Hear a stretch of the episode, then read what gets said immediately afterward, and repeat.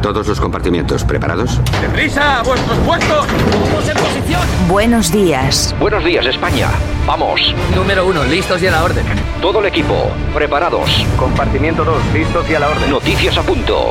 Válvulas cerradas, niveles correctos. Hombres en posición. Que entren tertulianos. Compartimiento 4, listos y a la orden. Vamos a por ello. Número 6, listos y a la orden. Santiago Fontenla, preparado que entramos. Compartimiento 8, listos y a la orden. Comenzamos Buenos Días España, Radio Cadena Española. Compartimiento 10, listos y a la orden. A por ello. Vamos.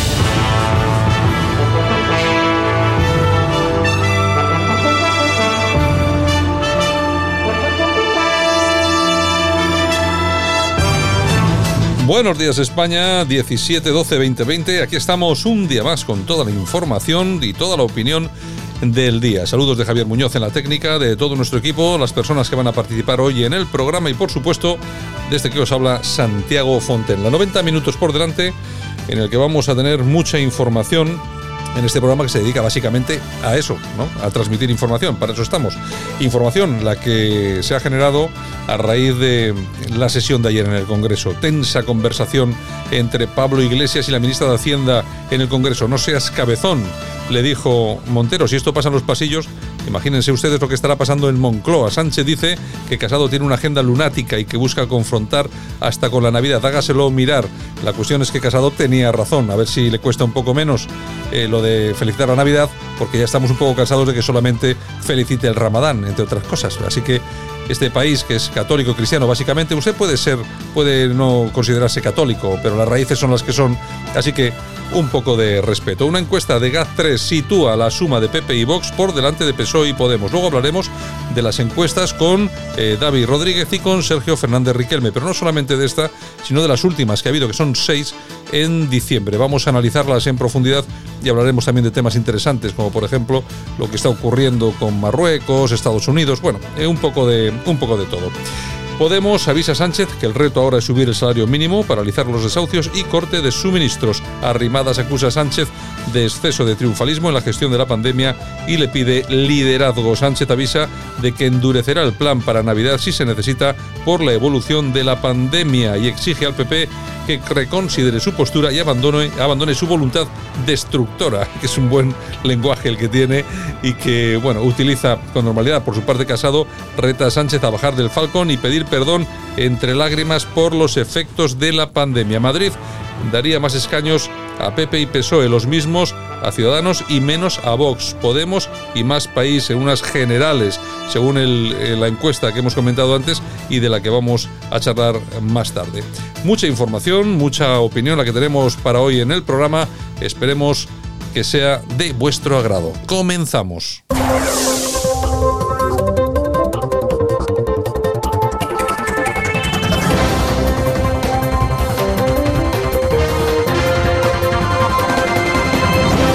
Tiempo de análisis, nuestro primero de la mañana, Francisco Gómez ya está con nosotros. Buenos días, don Francisco.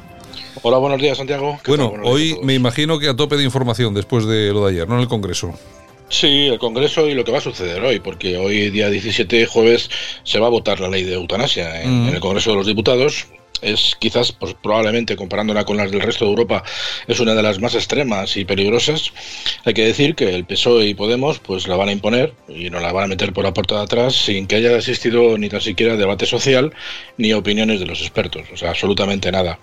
Eh, lógicamente están aplicando el rollo ideológico y bueno, pues al final pues lo que han convocado pues es un pleno extraordinario que se va a celebrar hoy para aprobar esta, esta ley y que antes de final del año pues eh, acaben, acaben aprobándola. En definitiva, simplemente como comentar que van a empujar pues a la muerte a, a los más vulnerables, pero realmente a los que desde un punto de vista humanista cristiano consideramos que lo son, es decir, a los ancianos, a los dependientes y a los enfermos crónicos, que van a ser seguramente las primeras víctimas de esta cruel ley, que es la de la eutanasia. ¿no? Y para resumir simplemente los motivos desde un punto de vista ideológico, socialista y comunista por el cual se acepta este tipo de, de leyes abominables, pues es sencillamente para recortar dinero en pensiones, recortar en gastos sanitarios y por supuesto recortar en dependencia, en donde hay miles y miles de dependientes que a día de hoy no cobran su pensión a la cual tienen derecho, pero sencillamente por la dejación del gobierno tanto de este como del anterior, porque hay que reconocer las cosas, pues están sin cobrar todavía en una situación de limbo, de limbo judicial y por supuesto pues eh, sin, estar eh, bien asegurados cobrando la pensión que le corresponde. En fin, es un tema lamentable que como va a suceder hoy, pues eh, me parecía indicado e interesante indicarlo, por lo menos para que nuestros oyentes pues lo tengan claro y, el posicionamiento de, la cultura de la muerte, que es la que están defendiendo este gobierno social comunista, Santiago. Con respecto a la actualidad, pues mira, efectivamente ha habido sesión de control, pero si me permites vamos a empezar con unas declaraciones de las que habitualmente no estamos muy acostumbrados y además es de Begoña Villacís, que no es una persona a la que yo habitualmente pues eh, pues haga uso de, sus palabras o haga uso de, su, de los audios que, ella pues otorga con, sus declaraciones. Pero como está viviendo en una situación muy cercana a la calle, ya que se encuentra en un ámbito del municipalismo, que es donde realmente la política se vive día a día con la gente, con la cercanía ante los problemas reales de las personas, pues parece que poco a poco esta mujer va entrando en razón, en que hay que saber que es una abogada de prestigio, casada con alguien de, del mismo sector y que además, bueno, pues tuvo problemas, por ejemplo, por los temas de su licencia de su casoplón de 2 millones de euros. Pero bueno, aún así, pues va andando por la calle y se va dando cuenta de que los, de los comercios están cerrados, ¿no? Y en cierto modo, pues muestra su apoyo al sector del comercio y me parece que son unas declaraciones muy afortunadas y por eso la vamos a dar un par de minutos para escucharla, Santiago. El otro día iba a, los, eh, a, la comisión de vicealcaldía y pasé por delante de, de, Mayor 71, que es donde están los grupos municipales. Enfrente, eh, en en la acera enfrente, había cerrado la jamonería que teníamos delante, donde comprábamos bocatas de jamón, yo personalmente, muchos. Había cerrado eh, una tienda que era muy bonita, donde hacían los turistas fotos, que se llamaba Yepeto, y tenía unos productos preciosos, artesanos, de madera maravillosos. La tercera tienda, eh, que le saqué una foto y la subí a redes, creo que ayer, ponía liquidación por desesperación. Era una alpargatería. Y según me dijeron ayer, ya ha cerrado. Se me pone la piel de gallina solo de pensarlo. Porque eso son, no son grandísimas empresas. Yo es que creo que cuando muchas veces escucho al gobierno hablar, mm, cómo se nota que ninguno de ellos ha pasado una crisis en la empresa privada, la verdad. Cuando escucho a este gobierno hablar, yo creo que pintan al empresario como si todos los empresarios en España fuesen rica, ricachones. Y es que no es así. La mayoría de los empresarios aquí en España, aquí en Madrid, son pequeños empresarios, pequeños autónomos que ahora mismo están muy asustados. Son eh, autónomos que les ha costado mucho crear su tienda, que han tenido que pedir financiación, que han tenido que contratar empleados, que no quieren despedir a sus empleados con quienes tienen una relación muchas veces de hace muchos años. No es así, no es trabajadores contra, contra empresarios, no es así. Pero tenemos que conseguir que no haya más persianas que se cierren en esta ciudad. Y desde luego, eh, ya sabéis que desde, desde este ayuntamiento, allá donde nos pidáis que vayamos, mmm, el apoyo que necesitéis, desde luego lo vais a tener. Vamos a ayudar en todo lo que podamos, pero me temo que este apoyo se queda corto y que ha llegado el momento en el que el Gobierno de España tiene que dar un paso más. Un paso más porque no podemos permitir que sigan cerrando alpargaterías, tiendas como Yepeto, jamonerías, no podemos permitirlo. Así que, desde luego, con nuestro apoyo contáis y estas iniciativas lo vamos a, lo vamos a llevar al Pleno del Ayuntamiento de Madrid y esperemos que Sánchez Iglesias se entere. Bueno, a ver si Sánchez Iglesias se entera. En todo caso, bueno, eh, sí que es una, unas buenas declaraciones de Villacís. Sí, efectivamente, ojito Inés, no sea que te coman la tostada o te adelanten por la izquierda. Yo estoy muy alejado de sus posicionamientos y, más todavía de sus desvaríos como partido. De hecho, yo, yo, he dicho muchas veces que es conveniente que desaparezcan y lo sigo manteniendo. Pero es verdad que para un político su, la cercanía y la empatía con el ciudadano, en este caso el que sufre, que es el que cierra sus negocios, pues es un valor añadido y la hace crecer gracias a las declaraciones como estas. Veremos si el Partido Popular a nivel nacional no la hace alcaldesa. Pero bueno, en todo caso, como digo, ojito Inés, no sea que te adelanten por la, por la izquierda. En cuanto al tema del Congreso, pues ha habido efectivamente una moción de censura, o sea, una moción de, control, eh, sesión de control, perdón, y, hay que decir que desde la moción de censura pues no se habían vuelto a reunir en el Congreso y ahora ya pues han aprovechado y prácticamente en el día de ayer y en el día de hoy pues se despedirán ya porque se han, se han deseado felices fiestas o como quiera que los llama ahora el presidente del gobierno.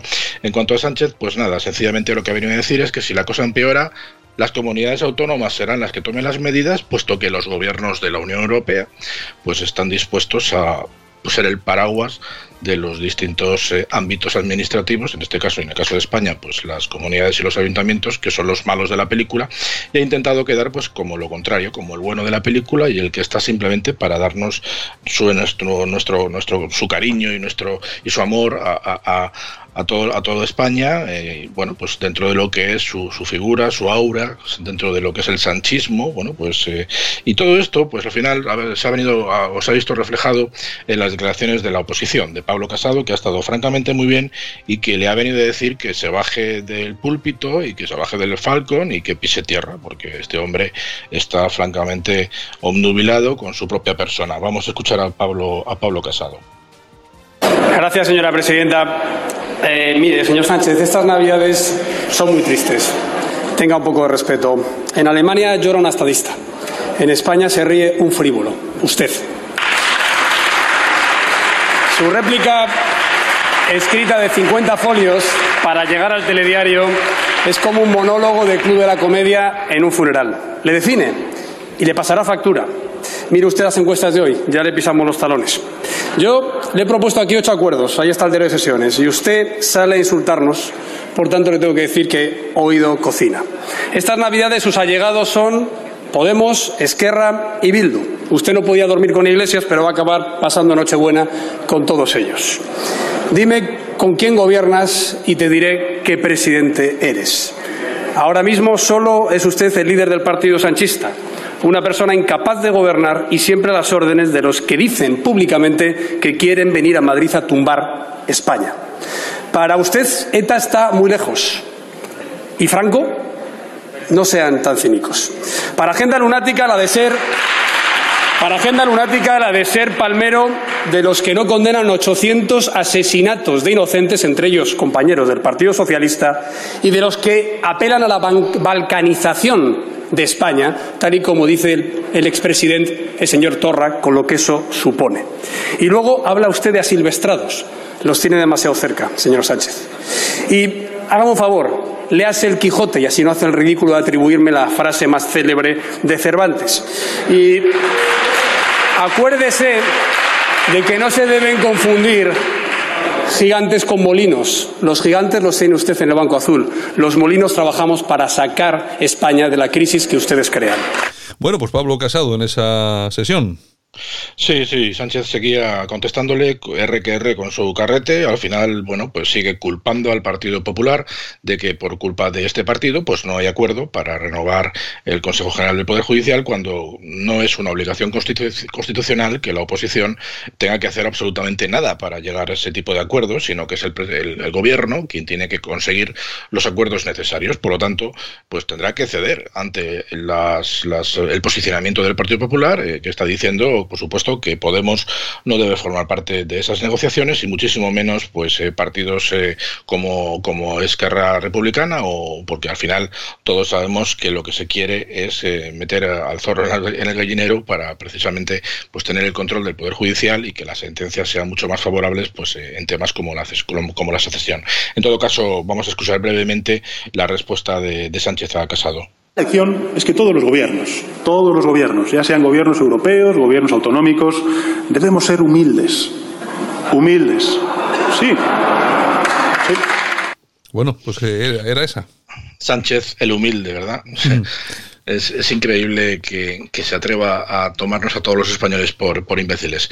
En cuanto a Abascal, rápidamente. Bueno, pues Abascal está últimamente perdido en sus batallas eh, quijotescas y aprovechando que Casado también ha hablado del Quijote, pues eh, hablando que si la Unión Soviética, que si los Gulag, que si los Menas, que si, en fin, todo este tipo de asuntos que efectivamente están, están de actualidad y son preocupantes, pero al final todos sabemos que tiene que intentar eh, desmarcarse un poco del Partido Popular y de Pablo Casado y lo hace en este sentido, un sentido absolutamente identitario que lógicamente pues roza con el racialismo y eso provoca pues que haya mucha gente que lo confunda con la xenofobia. ¿no? Es un discurso francamente complicado de entender y que da la sensación que no es el apropiado en este momento, que lo interesante sería pues hablar quizás de lo positivo que aportan en las comunidades autónomas en las que están ayudando a los gobiernos del Partido Popular y Ciudadanos. Pero bueno, ellos han tomado esta decisión y lo que provoca es que es fácilmente rebatible este tipo de argumentos, como vamos a escuchar a Pedro Sánchez otra vez,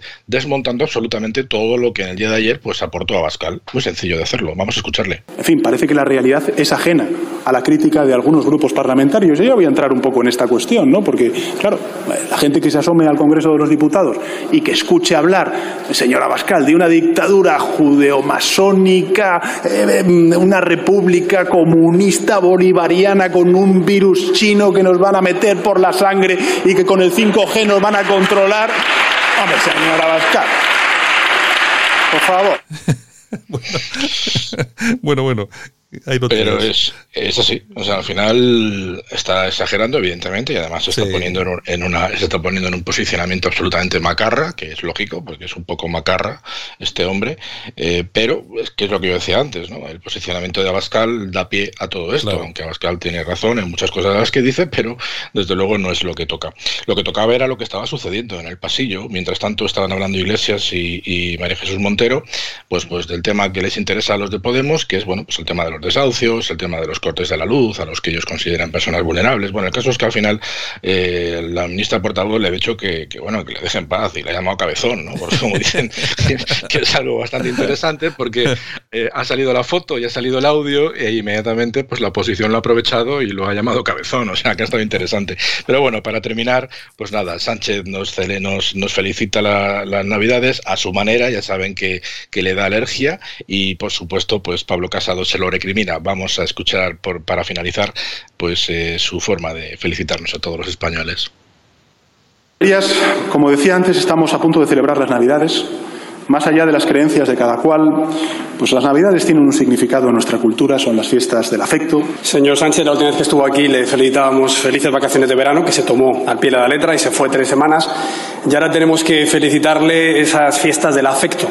Tanto les cuesta celebrar la Navidad, que es el nacimiento de Jesús, en un país cristiano, en una civilización occidental en la que creo que podemos reivindicar estas fiestas históricamente sin ningún problema. También usted felicita por Twitter a otras confesiones religiosas. Creo que en España hay que felicitar la Navidad sin problemas.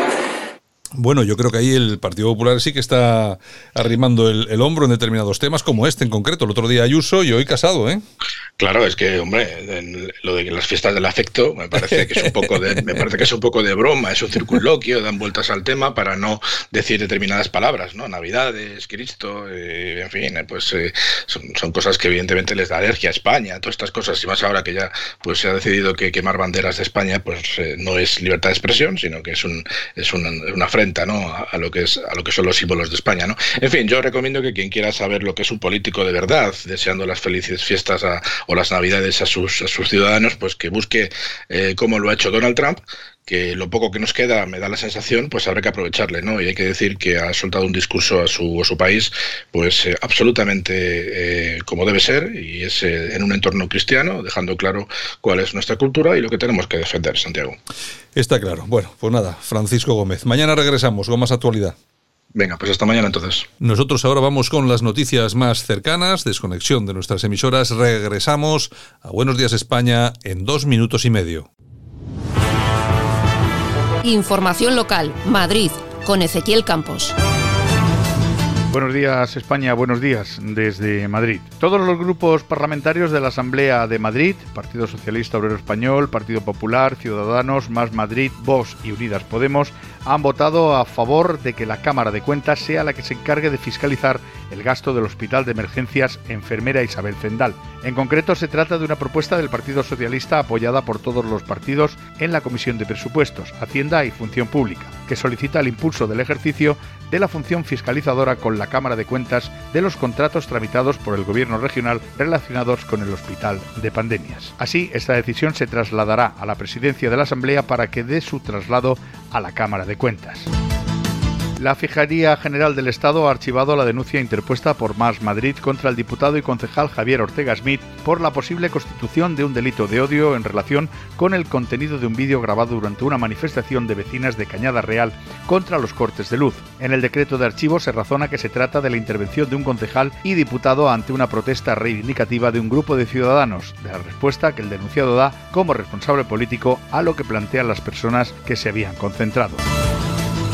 La portavoz de Más Madrid en el ayuntamiento, Rita Maestre, ha exigido a la comunidad y al ayuntamiento que no se escuden en problemas burocráticos y que aporten garantías de luz pagada para todos los niños de la Cañada Real. Maestre ha hecho estas declaraciones desde Prosperidad, donde ha conocido la problemática de vecinos afectados por cocinas industriales, al tiempo que familias de la Cañada interponían una denuncia en los juzgados de Plaza de Castilla contra la Comunidad de Madrid y Naturgi Unión Fenosa por presunta vulneración de derechos humanos derivada de los cortes de suministro eléctrico. Precisamente, y hablamos de sucesos, una niña residente en la Cañada Real ha sido ingresada en urgencias del Hospital Infanta Leonor tras inhalar monóxido de carbono al calentarse con una estufa de leña. Por suerte, la niña ya ha sido dada de alta, pero esta situación lo único que hace es, y perdonen la expresión, echar más leña al fuego. Previsión meteorológica para este jueves, un día que presentará cielos cubiertos con lluvia escasa, dando paso a cielos poco nubosos hasta las 6 de la tarde y cielos con nubes altas hasta la caída de la noche. Se producirán lloviznas débiles durante la mañana, apenas 0,1 litros por metro cuadrado, las cuales tornarán en una tarde sin agua. Las temperaturas máximas ligeramente superiores a las de hoy, que llegarán a los 13 grados a las 3 de la tarde, mientras las mínimas descienden a unos 4. El viento de dirección nordeste. Devolvemos la conexión al informativo Buenos Días España. Desde Madrid les habló Ezequiel Campos.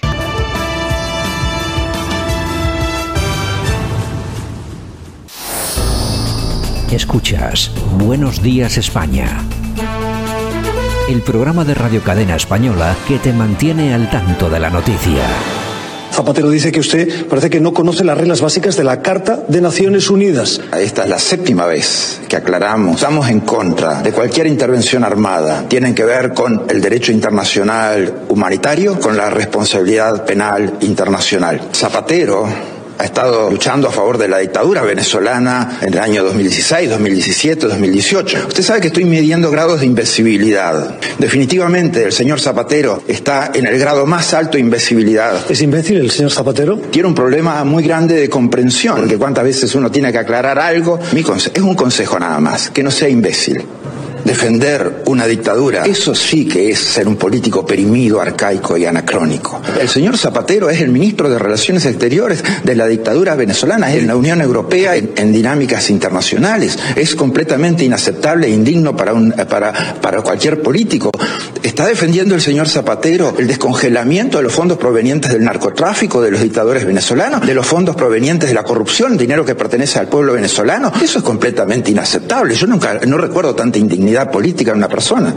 Las palabras contundentes del secretario general aquí en NTN 24 respondiendo al expresidente español José Luis Rodríguez Zapatero. Bueno, pues ni más ni menos que el señor Luis Almagro, que es el secretario general de la OEA, la Organización de Estados Americanos, que es, bueno, que dice... habla claro, no se corta un pelo. Que dice de Zapatero, pues todo lo que han escuchado nuestros oyentes. Que es imbécil. Y, que es imbécil, entre otras cosas, y que, fíjate, lo que quiere, ¿qué pasa? Desbloquear todos los fondos que vienen del narcotráfico, de la, de la corrupción. Bueno, en eso están. En eso Zapatero en estado puro, es socialista. así que luego se queja. Hemos escuchado ya eh, a varios, mm, a varias, en este programa, a varias personas, hombre, eh, latinoamericanas, que son las que deben, que son las que están más cerca de todo este asunto. Y, además de, peso. El otro día escuchábamos a un periodista muy conocido en, eh, que tiene su programa radicado en mm. Florida, o, mm. hoy ni más ni menos que al secretario general de la OEA, llamarle imbécil.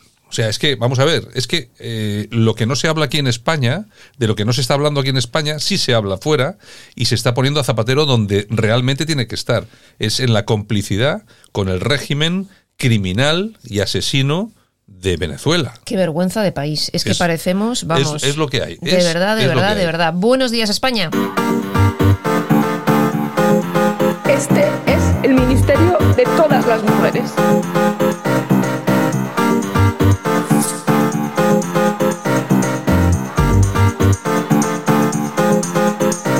En Radio Cadena Española no nos cansamos. No nos cansamos de madrugar. No nos cansamos de contar la actualidad. No nos cansamos de decir las cosas claras. En fin, que no nos cansamos de tocar los temas más importantes. No nos cansamos. 17, 12, 20, 20. Aquí seguimos, estamos acabando el mes, estamos llegando a la Navidad y por supuesto nosotros en la mañanita que estamos aquí con No nos cansamos dentro de Buenos Días con Yolanda Cemorín que tengo aquí no al lado. No nos cansamos de poner los puntos sobre las IES, bueno, por ejemplo. Eso, está bien, eso Felicidades a todas las Yolandas. 17 de diciembre, Día de Santa Yolanda. O sea, Amenda. O sea que felicidades y tal. Que menos, que menos, que Monix. Bueno, Javi, ¿has traído los pasteles? no ha traído, no ha traído, he tenido que traer yo. En fin, ¿qué le vamos a hacer? Pero vamos a ver, ¿quién trae pasteles tiene que siempre es el que cumple, ¿no? Bueno, también. es que a ver si nos vamos a quejar ahora, vamos a, aquí ahora que nos vamos, a, vamos a poner en plan como si esto fuera la cadena ser, que, son todos feministas y rollos de esto. Vamos. por favor, por Dios. Aquí va a ser que no. Bueno, cadena perpetua y dos condenas de 30 años. Empezamos bien. Para empezamos, Ya empezamos. la primera, cadena perpetua, ya empezamos bien. Efectivamente, para los cómplices de los atentados de 2015 contra la revista Charlie Hebdo, 14 acusados de complicidad y apoyo logístico de diverso grado a, con los terroristas. Bueno, pues me parece bastante bien lo de la cadena perpetua. Es que luego, vamos a ver, nos quejamos, ¿no? Es que en España es que hay que garantizar, vamos a ver que no, que los países democráticos en toda Europa tienen cadena perpetua, no pasa nada, nadie tiene complejos. La tienen en Francia, como acabas de decir. La tienen en Alemania, mm. la tienen en Reino Unido, pero si no pasa nada. El los que la hace la paga. Claro, a los asesinos se les mete en el trullo para toda la vida y ya está. Y ahí se pudran. Tanto es que aquí en España siempre estamos con estos complejitos y complejines de este tipo de cosas. En fin, en fin, el Supremo en España confirma también la revisión, la presión permanente revisable para Ana Julia Quezada por el asesinato del niño Gabriel. No es, aquí estamos siempre con el complejo. Exacto. Prisión permanente revisable. Es decir, cadena perpetua y te pudres ahí, señor. En vez de decir, no, es que este tío es un asesino. No, es un hombre que hizo una serie de cosas. Estaba enferma, pensaba de otra forma. Las cosas son como son, en fin. Ay, señor. Bueno, Almeida que pide a Casado una tricefalia con él y Ayuso para dirigir el PP de Madrid. Bueno, parece que ser que en el PP de Madrid hay ciertas mm, tiranteces. Hombre, vamos a ver en principio se colocó a Almeida en el Ayuntamiento de Madrid pensando que, eh, que él saliese alcalde era prácticamente seguro y, y de esa forma convertirlo en un hombre fuerte. Luego apareció Ayuso, que, se, ha convertido que se la puso en la Comunidad de Madrid. Nadie pensaba que iba a salir. La verdad es que ellos ya pensaban que lo tenían perdido. Pero resulta que, claro, no es solamente que salga con el apoyo de Vox y de Ciudadanos, sino que está cogiendo cuerpo. Ha ¿eh? salido respondón al enemigo. Y, hombre, hay mucha gente que ya empieza a pensar que la mujer se está postulando para alguna cosa más que no simplemente un, cargo en, la, Comunidad de Madrid. Además que lo está haciendo bien. Exactamente. Por lo tanto, tendrá ahí. En fin, bueno, Estrella Digital. Multa de 90.000 euros al Ayuntamiento de París por contratar demasiadas mujeres. La alcaldesa está indignada con esa sanción del Ministerio de la Función Pública de la Ley de Paridad. Es decir, por contratar demasiadas mujeres. Claro, la ley de paridad. O sea, no hay 50-50. Hay más mujeres que hombres.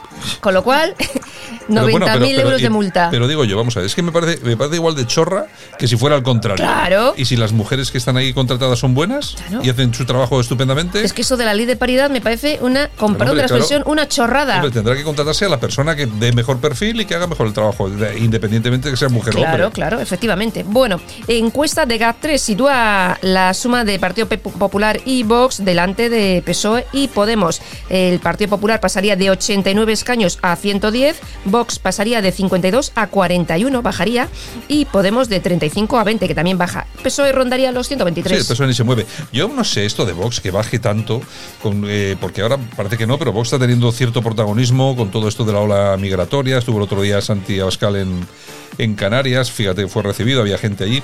No sé yo si, porque estamos hablando de una bajada de 11 escaños. Pues o fíjate, de 52 a 41. Pues sí, estamos de 11 escaños. No sé, me cuenta que también los que sube el Partido Popular. Es que al final. Sí, bueno, que son vasos comunicantes. Es que yo, igual, igual sí, igual es que hay mucha gente que está diciendo, bueno, vamos a, vamos a cambiar esa intención de voto. De todas formas, ya te digo que a mí esto de los escaños en las encuestas es algo que es más, más o menos anecdótico. Y faltan tres años. Claro, y faltan tres años. Yo creo que lo importante aquí son los porcentajes y ver y esos porcentajes interpretarlos como si fueran tendencias, a la baja o al alza, ¿no? Pero bueno, esto de los escaños ahora me parece que todavía es demasiado Que, por cierto, ayer Santiago Abascal pedía elecciones otra vez, sí, ahora. Ahora Sí. que tiene trincaos bien los presupuestos, Sí. estos no sueltan Moncloa ni por el forro. Bueno, seguimos. Voz Populi. Bronca entre Pablo Iglesias y la ministra de Hacienda. No seas cabezón, en pleno pasillo del Congreso. Imagínate cómo está la cosa si esto pasa en el Congreso. En el Pero bueno, pero no solamente eso. Laia cuando interviene ayer en el Congreso También. para decir para decir que la política en relación a Venezuela la deciden Sánchez y ella, eh, el amigo eh, Pablo Iglesias se levanta y se va. Claro, es di- decir, directamente. es decir, si hemos si hemos podido ver, si hemos podido ver lo del cabezón y esta situación en el Ujú. Congreso, imaginaros Lo que no vemos. lo que está pasando dentro de Moncloa. Las cuchilladas, la sangre, ¿cómo tiene que, cómo tienen que estar las señoras de la limpieza con las fregonas limpiando la sangre todos los días? ¿Tú te ahí? acuerdas lo que decía el presidente? Yo no dormiría tranquilo si este señor... Pues ahora no tiene que dormir nada tranquilo. No, en fin, en Venga. fin. Bueno, Santiago Abascal que arremete contra la inmigración ilegal. Ha dicho que hay que exigir su deportación inmediata. Y le dice a Sánchez que están alojando a ilegales en hoteles de lujo mientras los españoles se quedan en paro. Bueno, Razón no le falta. Pues es verdad. No, eh, además estamos viendo cosas que son bueno, de dar vergüenza. ¿eh? Estamos viendo a, a estos inmigrantes que llegan, además sin ningún tipo de seguridad, ni COVID nada, ni no nada, COVID. nada, nada, nada. Pero llegan, los meten en hoteles de cinco estrellas. Lo, Sí, primero, sí. lo primero que hacen con esos teléfonos tú muy que Mm. traen es mandar fotografías y vídeos. Mira, esto es lo que nos han dado según hemos llegado a España. Pues claro, así que llegan pateras, llegan, bueno, todo- Demasiado poco llega. Todo, el mundo quiere ir a Canarias. claro. Exactamente, en fin. Bueno, nos vamos al mundo. La selección español, la la selección de fútbol de Euskadi solicita formalmente su oficialidad ante la UEFA y la FIFA. Bueno, me imagino que no se la van a dar, así que bueno. Hombre, esperemos. es, es un intento, otro intento. Venga. Esperemos, esperemos. Ok, diario. La ministra Irene Montero insiste en su guerra contra el color rosa. Asegura que alimenta la división sexual del trabajo y oprime y reprime a las niñas. Yo no Esto quiero- de yo- alimentar la división sexual del trabajo. Yo me acuerdo, yo era más jovencito, yo, yo tenía una, una camisa rosa que era muy chula y no sabía yo que cuando yo eh, cuando iba a trabajar con esa camisa yo era discriminado, no ¿Te das, sabía yo. ¿Te das cuenta? ¿Te das cuenta? Menos mal que ha venido la, la- la señora Irene Montero para de decírmelo. Menos mal. Viva el color rosa, la Gaceta Europea. Bueno, la Guardia Civil localiza en Bilbao y detiene al autor de 45 delitos de abusos sexuales a menores. Menos mal que según Aburto, el alcalde de Bilbao, aquí no hay delincuencia. Y menos mal que está la Guardia Civil. Eso, menos mal que está la Guardia Civil. Encima se quejarán. Ya te digo, porque que- si no, los quieren echar a los pobres guardias civiles. aquí el colega seguiría cometiendo... Oye, pero 45 delitos de abusos 45, sexuales. sí señor. En fin, bueno, el español, misiles, patrios, drones y bombas láser es el nuevo ars- arsenal de Marruecos en el estrecho. Además, Estados Unidos mantiene negociaciones con Marruecos para trasladar una base militar al Sáhara Occidental. Evidente. Vamos a ver. Estados Unidos está viendo lo que está pasando en España, que es- estamos bajo un régimen totalmente inestable, por lo menos para sus intereses, y qué es lo que está haciendo, pues preparando el camino por si acaso tiene que cambiar las bases de España y llevárselas, bueno, cerquita. Y en este caso, pues, Claro. ¿dónde está cerquita? Pues en Marruecos. En Marruecos le abren las puertas y le ponen alfombra roja para que vaya a Estados Unidos con sus bases. Tomando posiciones. Bueno, eh, esto es un indicativo. Además, tú fíjate una cosa, que luego hablamos de no de Trump, de Biden, que son diferentes, y son diferentes en muchas cosas. Pero en, política exterior, en, este- en este, sí. en este tipo de cosas, piensan exactamente igual. O sea, eh, Trump ha dicho, ha reconocido el que el Sáhara es de Sí, Marruecos sí, sí. y ahora este tema de los asuntos de las bases. Cuando llegue Biden va a hacer exactamente lo mismo, porque hay una serie de intereses estratégicos, bueno, que son los que son, o sea que ya nos podemos ir preparando. Que Dios nos pille confesados. Si ellos están pensando en que pueden tener que salir de España, Imagínense i- imaginaros, cómo está el tema. imaginaros cómo está el tema. Bueno, liberal Josu Ternera afirma que la violencia nunca fue un objetivo de ETA. Asegura que fue un instrumento político que causó daños irreversibles. Pues oye, si lo Nada, dice Josu dentro- Ternera, Sí, no, dentro de poco le vemos que recibe ahí el, precio príncipe, el premio Príncipe de Asturias, el tío. a la paz, Sí, a la sí, paz, a, la paz. En fin, bueno, el imparcial. Casado le dice a Sánchez que los únicos que salen más fuertes de esta crisis son Iglesias, Rufián y Otegui. Como debe ser. Razón no le falta tampoco. No le falta. Y en el boletín nos cuentan que eh, Laura Lechuga eh, dice, Que también, oye, vaya apellido ahí. vaya apellido ahí. si se hubiera... Claro, porque tú, cuando tú dices, vamos a ver, ¿de dónde surge el apellido Lechuga? Pues claro, cuando tú te apellidas Lechuga, eso Mm. porque la lechuga existe ya desde hace, yo qué sé, mucho tiempo. Entonces, cuando alguien seguramente que a un antepasado de esta mujer en el pueblo le conoce, oye, el El lechuga, lechuga, el lechuga, oye, el lechuga. porque Y se tendría- veía el lechuga. tendría- y al final se quedó con el apellido de lechuga. Así tío. es, así La madre es. de Dios, Laura Lechuga. Bueno, pues dice que si se hubiera apostado por tecnologías rápidas de detección, no estaríamos así. Laura lidera un proyecto de investigación europeo para conseguir un test fiable, portátil y barato. Lo que quiere decir que el apellido no tiene nada que ver con la capacidad de las gentes. Un cerebrito. República. La ministra de Trabajo desafía a la vicepresidenta Calviño y asegura que el sueldo mínimo subirá sí o sí, incluso sin acuerdo con los agentes sociales. bueno, vamos. vale, pues venga. Lo dice la ministra de Trabajo. A seguir ahí. Y el digital de Asturias. Bolsonaro afirma que no se va a vacunar. El presidente de Brasil ha dicho que el coronavirus es como la lluvia, le va a caer a todo el mundo. En fin, en fin, como es, es- Bolsonaro. Eh, Bueno, Es Bolsonaro. Es, Bolso- es Es Bolsonaro. brasileño. En fin, Moncloa, seguimos. Ángel Garrido mueve ficha y esboza su estrategia para tumbar a Aguado. El consejero de Transportes quiere el puesto del vicepresidente y va por él. Bueno, el ex popular. Yo, yo creo que no. Es que bueno, es que el Garrido este es un elemento, pero de todas formas es que no les, no les va a quedar mucho margen, ¿eh? Porque, te digo. porque para las próximas, dentro de, de los años que faltan para las Se elecciones, los van a comer. a ver dónde está Ciudadanos, ya veremos. Efectivamente, el cierre digital. La nueva pobreza. Niegan ayudas del ingreso mínimo vital por haber trabajado en el año 2019, o sea, el año pasado. Ah. O sea que si trabajaste el año pasado no tienes derecho a la ayuda, pero si has trabajado este año o si no has trabajado o dejas de trabajar, en fin, vamos, que no va a cobrar la, la ayuda esta del ingreso mínimo vital ni Dios. Bueno, no sé. Cuatro por- contados. Sí, por lo menos eh, difícil lo pondrán seguro. Ay, de verdad. En fin, la información. Santiago de Compostela vuelve al cierre perimetral por la evolución del virus. Bueno, y atención porque yo creo que va a haber muchos más cierres de, de cara a estos días porque otra vez está volviendo a disparar el tema de los contagios. Así que el gobierno, me imagino, ya lo ha avisado, eh, lo avisó ayer eh, Pedro Sánchez Sí, sí. en el Congreso. Si hay que tomar medidas, las tomaremos. Bueno, eso quiere que decir la que tomen las autonomías. que las- sí, pero eso quiere decir que se van a tomar. Exactamente. Bueno, nos vamos a noticias del corazón. Mira, tenemos a María Casado que ha estado en el hormiguero y ha confesado que su despido de televisión tras 21 años trabajando allí fue todo un shock. Dice que de un día para otro le dijo, ¿te vas? Y se tuvo que ir. Pero es que esto le pasa, esto le pasa a toda la gente. Vamos a ver, es que Que por cierto, no es mal que por bien no venga, está trabajando con Antonio Banderas y está Claro, de cine. Claro, pero es que tú fíjate cómo son las cosas. Aquí entendemos que todo el mundo que, que trabaja en televisión española, o que es gay, o que es eh, Mm. lesbiana, o que tal y cual, pues tiene que ser de izquierdas. Sí. Y resulta pues que no es así, que no es así. Hay gente que sí lo es y hay otra gente que no lo es.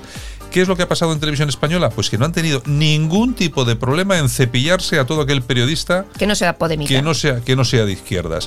Bueno, así hemos visto desaparecer a corresponsales súper valiosos.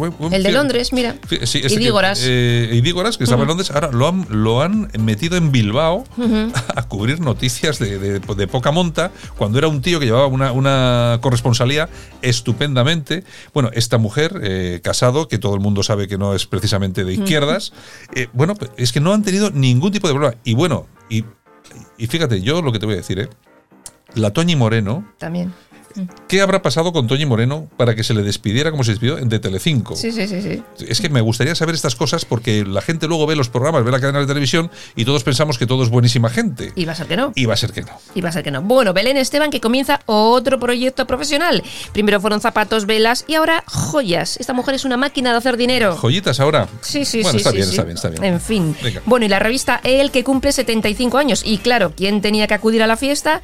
Pues Natay Bascal, Marsaura, Carmen Lomana y el alcalde de Madrid. Bueno, sí, el alcalde Que no de Madrid- pierde ficha, el también. Alcalde, el alcalde de Madrid está en todos los araos. Se mueve ¿Ha ido- como ha pez ido- en el agua. ¿Ha ido acompañado o ha ido solo? He ido solo. Ah, bueno, igual ya no tiene quien la acompañe, ¿no? No sé. Famosas tiene así. Sí, ¿no? Muchas. Yo, yo creo que sí, yo creo que pretendientas tiene que tener. Ya te digo. Además, Bueno, desde que ha desaparecido, la de, la de Bilbao ha desaparecido, ¿no? bueno está, ah, está lo suyo. Está lo suyo. Está ahí, Está ahí, nuevas haciendo cosas. Nuevas generaciones. cositas. Nuevas generaciones y esas cosas. Más o ¿no? menos, más o menos. Bueno, Bueno, ¿nos vamos a las toñejas? Venga, vamos a las viejas, Javier, por favor. Pues se las vamos a dar a Iñaki Gabilondo. ¿Qué pasa Otro, otro ¿Qué que ha salido a defender a Otegui. Pues es, pero es que estos son to- todos lo Es que- mismo. es que de verdad. Pero, de- vamos a ver, ¿pero de qué os extrañáis? Ay, ¿De, qué, señor. ¿De qué os extrañáis? Yo no me extraño, por eso le doy toñejas, porque es que no me extraña. Bueno, aplausos ¿Para quién? para Ana Rosa Quintana. ¿Qué ha hecho Ana Rosa? Pues mira, ayer en el programa dijo, eh, sabremos antes el misterio de Lourdes que lo que pasó en la pandemia con este gobierno. bueno, tampoco, tampoco está- no va desencaminada. No va ¿eh? desencaminada, Ana ya te Rosa, sí. Últimamente, últimamente hay algún periodista que ya que se va destapando un ya poco es que más. están ¿no? hasta las narices, hombre, Ya, es que bueno. ya es que es muy fuerte. Pues venga, esto se ha acabado. ¡No se acabó! ¡No, señor! Yo también tengo algo que decir. Termino. A Arnaldo Otegui, Sonia Jacinto, Arcaiz Rodríguez, Rafa Díez y Miren Zabaleta no los juzgarán ni los jueces ultras del Supremo ni la antidemocrática Audiencia Nacional, porque a ellos, a ellas, ya les juzgó la sociedad vasca. Y no solo les absolvió, sino que cada día reciben, recibimos más y más apoyos nunca han entendido ni respetado al pueblo vasco y parece que nunca lo harán. Por eso, más pronto que tarde, nosotras y nosotros, los vascos y las vascas, decidiremos emprender nuestro propio camino hacia una república justa, libre y democrática. Gora Euskal República.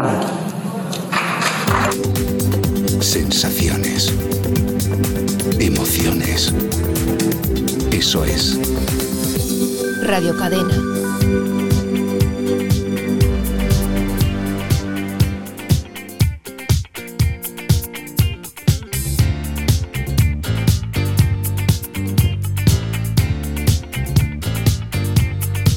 Que me ha quedado un mal cuerpo con lo de la, de la ¿eh? que ha puesto ahí. Javier, te ha pasado.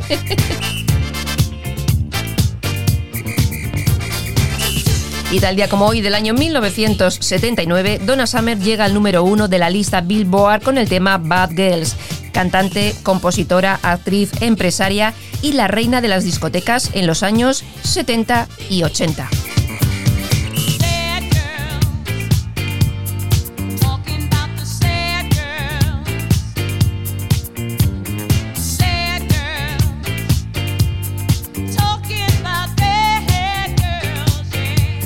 Bueno, nosotros que comenzamos nuestras efemérides del día, oye, es que después de lo de la de Bildu me dejó como mal, mal cuerpo, Javier, no me puedes poner estas cosas.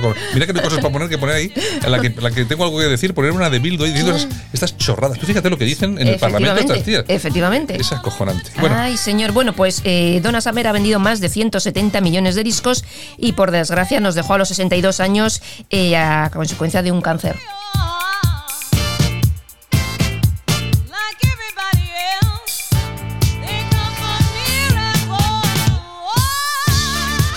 Y tal día como hoy, también del año 1989, se estrena en la cadena Fox Los Simpson, serie que se ha convertido en la más larga de la historia.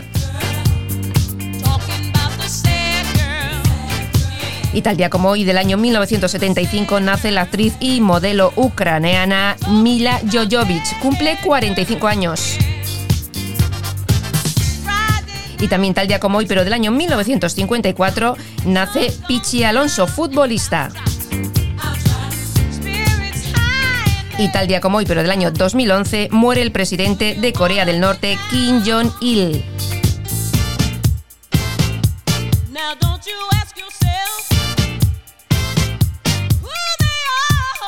y nosotros en lo que acabamos esta sección no nos cansamos dentro de Buenos Días con este Bad Girls de Donna Summer. Bueno, Yolanda, hasta mañana. Bueno, pues como no nos cansamos, volvemos mañana otra vez. Mañana regresamos. Besos.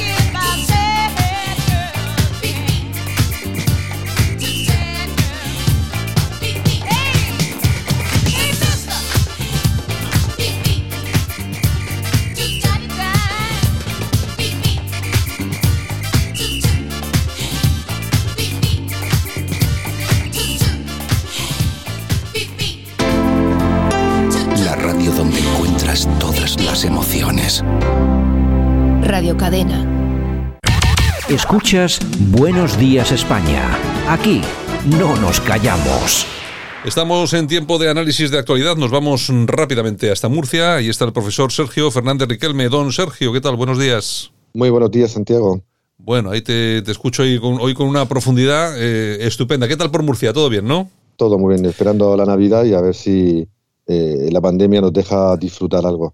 Bueno, no sé, a ver, a ver cómo, a ver cómo viene. Ya has visto que el amigo Pedro Sánchez ha dicho que si hay que tomar medidas, pues se toman. Es decir, que con tal de dejarnos sin fiestas navideñas, cualquier cosa, ¿eh? Así que no te sorprenda. Cualquier cosa. Y, y viendo a este gobierno, pues mañana mismo pueden cerrar de nuevo todo el país o al contrario, abrirlo por completo.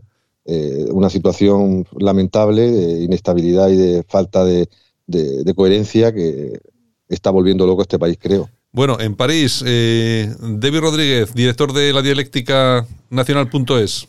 Hola, ¿qué tal, Santiago? ¿Todo bien? Estupendamente. ¿Qué tal por allí con el COVID? ¿Cómo estáis? Ahí sí que estáis. Todo cerrado. Está todo cerrado, Todo ¿no? Sí, todo cerrado. Nos acababan de, de cambiar un poco las medidas de, de confinamiento, o sea, a partir del 15 de diciembre, eh, pero los bares, los restaurantes, eh, algunos comercios siguen cerrados y bueno, pues nada, pues viviendo una vida de, de ratón, eh, básicamente, porque bueno, no puedes salir, ver a los amigos, lo ves pues, en un banco ahí sentado en medio de la calle, que parece estar en un, no sé, una película rusa de, la época soviética, ¿no? Y, y nada, terrible. O sea, a nivel de, de vida, eh, para vivir una vida como esta, bueno, pues no sé, no hay mucho gusto, ¿no? Oye, tiene que ser. Y a mí me, sorprende mucho, yo, yo que me muevo mucho por Instagram, más que nada para ver cuáles son las tendencias y todo esto. Oye, yo, yo, yo disfruto viendo cómo pasan eh, estos confinamientos los famosos, en, en esas casas, en esas super casas que tienen a pie de playa, eh, con piscina y tal y cual. Digo, joder, así pasan los confinamientos estos, cualquiera, ¿eh, Debbie? Bueno, pues no, no solo los famosos, eh, Santiago, ya se nota, no sé si te, había- te- acuerdas de, de la, viceministra española que también estaba en un, piejo, en un piso perdón, de lujo eh, de 120 metros cuadrados en pleno Madrid. O sea, mm, eso los que tienen un poco de pasta, un poco de poder político, sí que pasan un confinamiento bastante bien. Yo me, mm, estoy pensando en la gente, que hay mucha gente en París que vive 9, 12 metros cuadrados, a veces en 15 metros cuadrados con un hijo. Eh, y pienso más en esa gente, o sea, la que realmente sufre el confinamiento es la clase obrera por dos razones, porque primero le cierran los restaurantes y los bares donde trabaja la clase obrera, primero, o los trabajadores, como, como, te gusta la palabra, no sé, o sea, sí, clase obrera parece muy comunista, ¿no? Eh, pero al final, al final eh, sí hay una lucha de clases, incluso a nivel del confinamiento, porque cierran los bares y los restaurantes donde trabaja la clase trabajadora y además de eso la pone a vivir un- en unos sitios donde con 15 metros cuadrados y un hijo, pues no puedes vivir, básicamente. O sea, y no puedes trabajar, porque claro, te hablan teletrabajo. Pero ¿cómo vas a teletrabajar si tienes el niño al lado que parece que, que estás sentado en- encima de ti, ¿no? Porque no hay sitio. O sea, y no hay comida tampoco, porque la pobreza está, o sea, reventando. O sea, en, en Francia ha- ha habido un millón de pobres más que antes de la crisis. Un millón de pobres más. O sea, estamos a nueve millones de pobres en una potencia mundial donde realmente la quinta o la sexta potencia mundial a nivel económico. O sea, es una vergüenza. eh, y bueno, a, a ver si se acaba esto porque para mí ya, ya me está me estoy preguntando si la cosa ya no está un poco organizada, ¿no? Porque Ya. claro, eh, así tienen más poder político sobre la gente, sobre la sociedad. Sergio, eh, fíjate lo que dice Debbie, que en relación a todo ese tema del confinamiento, tiene razón. Aquí los que de verdad sufren el confinamiento son los trabajadores, los que no pueden ir a trabajar.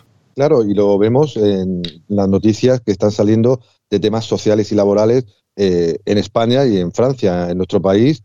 Eh, acabamos de conocer, según Eurostat, que el 44-45% de los jóvenes no tiene trabajo. Una auténtica barbaridad. Eh, vemos cómo las ayudas del ingreso mínimo de inserción se están dando hasta eh, un 10-15% de los solicitantes. Vemos cómo eh, eh, los trabajadores más precarios son los que están en general sometidos a los ERTE, cobrando, si cobra al final de mes, eh, el 70% de su salario. Los autónomos están prácticamente perdidos de la mano de Dios. Una situación social y laboral dramática que va a explotar, a mi juicio, y como señalan muchos expertos, a partir de la primavera del próximo año y que ahora parece todavía un poco escondida con ese escudo social que hay que señalar y que los oyentes creo que saben perfectamente, que está única y exclusivamente sostenida por la deuda y el déficit público. Es decir, que todo este invento de protección sociolaboral no se basa en, en nuestros recursos propios o en, en generar solidaridades comunitarias, sino simplemente en un endeudamiento masivo para sostener una economía que se cae a pedazos y que veremos eh, qué generación la va a pagar, la nuestra o la que viene, pero una situación, como ha dicho Debbie, en Francia dramática y en España mm, creo que mucho peor todavía. Bueno, yo creo que vamos a pagarla las dos generaciones, ¿no? La actual y la que viene, porque aparte de la deuda que se va a adquirir, pero bueno, es simplemente que heredar eh, nada de nada, pues lógicamente deja uno en cero y ya veremos a ver cómo surge todo el tema. En todo caso, lo que dices tú, que puede haber problemas a partir de la primavera, no sé si eso tiene algún tipo de reflejo en las encuestas. Durante este mes de diciembre ha habido seis encuestas que hemos, eh, de las que disponemos. La última ha sido la de GAT3 para la COPE eh, 2005 encuestas, 28% eh, para el PSOE, 25,2 para el PP, 13,1 para Vox, 9,5 para Podemos, Ciudadanos un 7,1 y luego ya viene toda la retaíla de independentistas. Bueno, el, hay una cosa, una cuestión que es importante, aparte de, que, hombre, la, encuesta, yo creo que GAZ3 seguramente sea de las empresas eh, de este tipo eh, más serias y más solventes. Lo que pasa, que sí es cierto que la encuesta se hace para COPE y COPE, lógicamente, tiene alguna tendencia política clara y evidente. No sé si de, de este, de esa tendencia puede venir que dé a Vox 41 diputados, un 13.1, es decir, una bajada pues importante, casi casi hasta de 4 y 5 puntos con relación a otras encuestas. Sergio. Sí, ya lo señaló Debbie en algún otro programa, las encuestas eh, eh, hay que creérselas poco porque eh, fallan mucho, pero si hay que creérselas ah, debe ser en el sentido de que son un instrumento ahora mismo de lucha partidista como cualquier otro tipo de propaganda. Las del CIS las conocemos perfectamente y sabemos a quién sirven. Y la de COPE, que también es muy similar a la de Antena 3, los dos medios de comunicación más afines al PP, como es notorio y conocido, eh, mm, eh, dan los mismos resultados. El PP está a las puertas de coger, de incluso de superar, si la situación eh, sociopolítica sigue deteriorándose, al, al PSOE. las otras encuestas de diciembre que no pertenecen a este bloque de Antena 3 COPE pues también son muy similares y no dan tanta subida al PP, sino se la dan en el bloque de centro derecha a Vox, ¿no? En todo caso, lo que indican las encuestas, y venimos creo que señalando durante toda la pandemia, es que lentamente, lentamente el bloque de centro derecha pues va superando eh, progresivamente al bloque de centro izquierda, si se le puede denominar centro izquierda, mm, sobre todo porque el PSOE, eh, como tendencia clara, eh, está rentabilizando mucho mejor que Podemos eh, el ejercicio de gobierno. Pedro Sánchez no se quema, sus ministros no se queman, se esconden prácticamente en actos oficiales o propagandísticos y el que sufre la caída realmente, y lo señalan todas las encuestas, es eh, Podemos.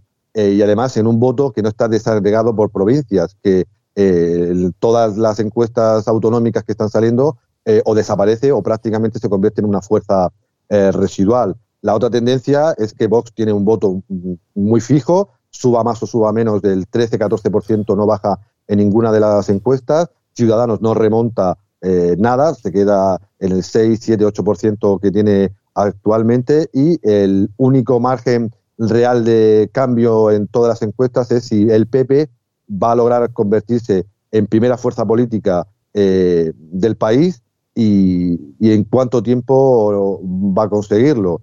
Eh, las encuestas parecen indicar esa tendencia que estamos señalando, pero eh, como siempre señalamos en este programa, las encuestas hay que mirarlas con lupa, sobre todo por quién las hace y para qué las hace.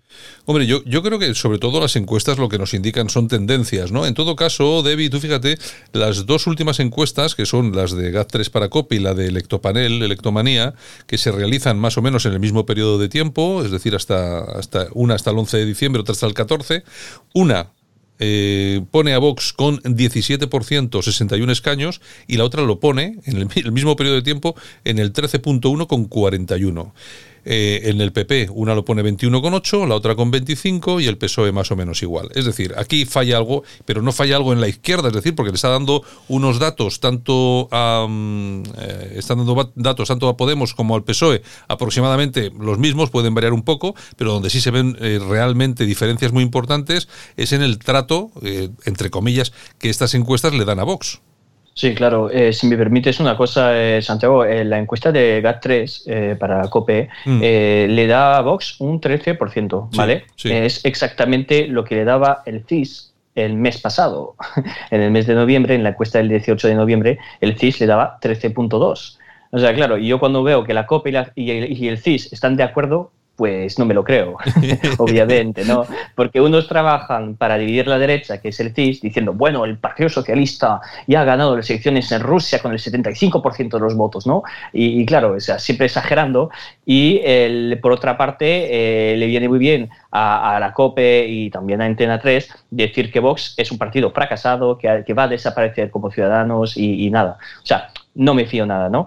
Eh, claro, eh, siempre hay diferencias entre las encuestas. Eh, primero, por, por, las técnicas de, que, que, usan para realizarlas. Eso es primero. Por segundo, por los intereses que hay detrás. Hombre, es que, ¿quién te paga? ¿Tú le vas a morder la mano a la persona que te paga? No, claro que no. Tú, eres un, un lobby de interés y le vas a defender los intereses de, tus amos, ¿no? Pues eso es lo que hace la COPE, básicamente, y lo que hace el CIS. Y es normal, o sea, es que es normal, siempre ha funcionado así y no va a cambiar, ¿no? A mí lo que... Eh, yo lo que realmente me pregunto siempre, siempre, y ya te lo dije, bueno, ya lo dije, ya lo dijo también Sergio, o sea, la pregunta es, si mañana gana el Partido Popular, Bien, estamos de acuerdo que gana el Partido Popular. Hace una alianza con Vox y con Ciudadanos, ¿vale? Bueno, con lo que queda de Ciudadanos, o sea, unos 10 escaños más o menos, ¿no?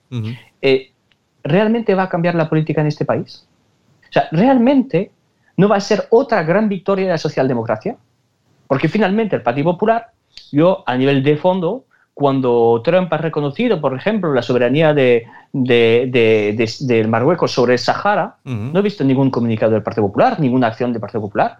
Cuando se ve a la gente... De Vox, de Vox tampoco, ¿no? De Vox tampoco.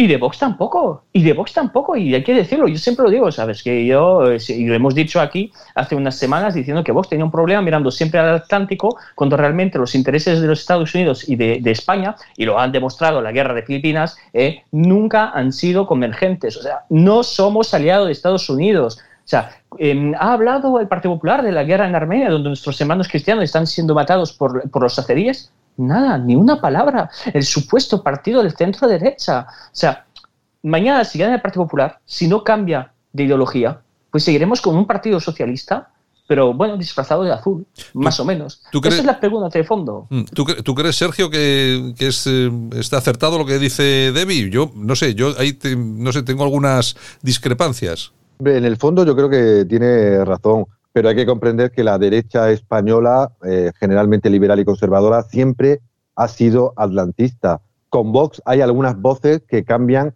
eh, y se van incluso a Europa del Este, a Polonia, a Hungría, pero tradicional, históricamente y especialmente desde la época de Aznar, el centro derecha se ha convertido en un elemento eh, fundamental del discurso atlantista en España y no creo que vaya a cambiar, sinceramente no creo que vaya a cambiar. Vox ha metido algún elemento diferenciador, pero claro, ni Pepe ni Vox a día de hoy van a defender la soberanía propia de los saharauis, ni se va a meter en temas geopolíticos que creo que le vienen muy, muy grandes al PP y a cualquier partido español, porque creo que es una generación que a nivel geopolítico pues está bastante verde o poco, o poco, o poco preparada. Llegarán, espero, gente como Debbie eh, al futuro político español, que sí tienen visiones geopolíticas más amplias eh, y más polémicas, pero a día de hoy la tradicional eh, vinculación de España, tanto del Partido Socialista, ahora con Biden, mucho más, y de la derecha, centro derecha o derecha soberanista, es puramente euroatlántica. Y es porque el soberanismo español, y con Vox dentro de, de él, pertenece a esa rama eh, más liberal, más eh, conservadora y más atlantista que hay dentro del plural fenómeno identitario eh, mundial. No espero grandes declaraciones de Vox respecto al Sáhara, creo que realmente les da exactamente igual y otros temas geopolíticos donde a lo mejor sí tenemos intereses o mm, materiales o inmateriales, pero no creo que a día de hoy, yo creo que ni, ni, se lo plantean. Creo que el Sáhara, además, desde mi punto de vista, es un tema que tanto política como electoralmente da muy pocos réditos en, nuestro país.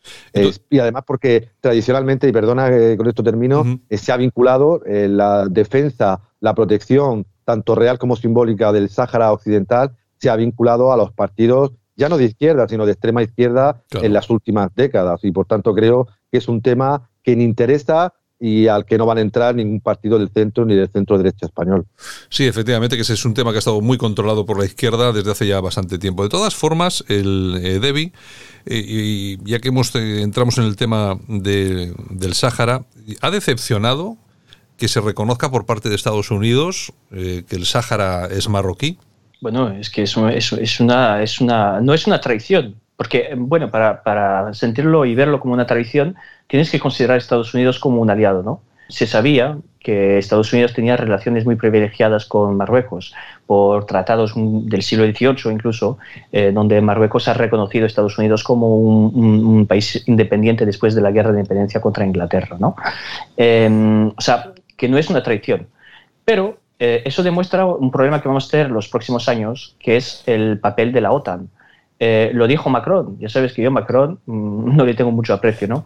Pero Macron lo dijo, o sea, es una organización muerta, es una organización sin cerebro, que está funcionando, está caminando, pero no sabe hacia dónde. Eh, estamos teniendo un país normalmente que está dentro de la OTAN, que está vendiendo material militar, o sea, Estados Unidos vendiendo material militar a Marruecos, que no ha respetado nada de los tratados que teníamos sobre Ceuta y Melilla, que nos está invadiendo Sahara Occidental, porque yo en Sahara Occidental, yo la soberanía de los saharauis lo, entiendo, pero yo creo que ahí tendría que tener un papel particular España, incluso con un sistema de protectorado, como ya se hizo en el pasado, para proteger a las poblaciones locales, ¿no? Y no solo para proteger las poblaciones locales, porque yo también pienso, antes de todo, a los intereses españoles. Tenemos que depender a Canarias. Canarias está en una situación no solo con la inmigración, pero está a nivel geográfico, teniendo un, puede haber un, peligro muy grave en los próximos años, un ataque, por ejemplo, de la parte de Marruecos, lo podemos decir francamente, o sea, se están armando, se están armando con, los peores armamentos que podemos tener y nosotros no tenemos los medios de defendernos. Y además estamos en una alianza con Estados Unidos que le está vendiendo el material militar como Francia también lo está haciendo. Y tenemos una organización donde realmente tenemos los turcos que están invadiendo una parte de una isla que pertenece a Grecia eh, y, bueno, o sea, tenemos un sistema así y Armenia, y, es que la OTAN ya no tiene relevancia. Y nosotros, eh, diciendo que tenemos la protección americana, pues decimos, pues no vamos a invertir tantos, eh, tanto en tantos millones no, en, el ejército, ¿no? Vamos a invertir ayudas sociales, darle la paguita a los inmigrantes que llegan a Canarias, ¿no? claro, entonces este tema yo creo que es central, porque lo, lo más importante en un país que es, es la soberanía es la capacidad de un pueblo decidir su futuro. Entonces, tener una moneda, un ejército, un territorio. Es lo, básico de lo básico. O sea, cualquier tribu de la historia humana se ha organizado con esto. O sea, el medio de sobrevivir, la moneda, el territorio para defenderse de, las cosas exteriores y eh, una forma de defenderse con un ejército. O sea, es que es lo básico. no, te estoy hablando de una nación, te estoy hablando de incluso de un grupo de personas. Cuando, tú, cuando te llega gente a casa, tú le abres la puerta o le cierras la puerta tienes unos muros, unas paredes, ¿no? Para protegerte, ¿no?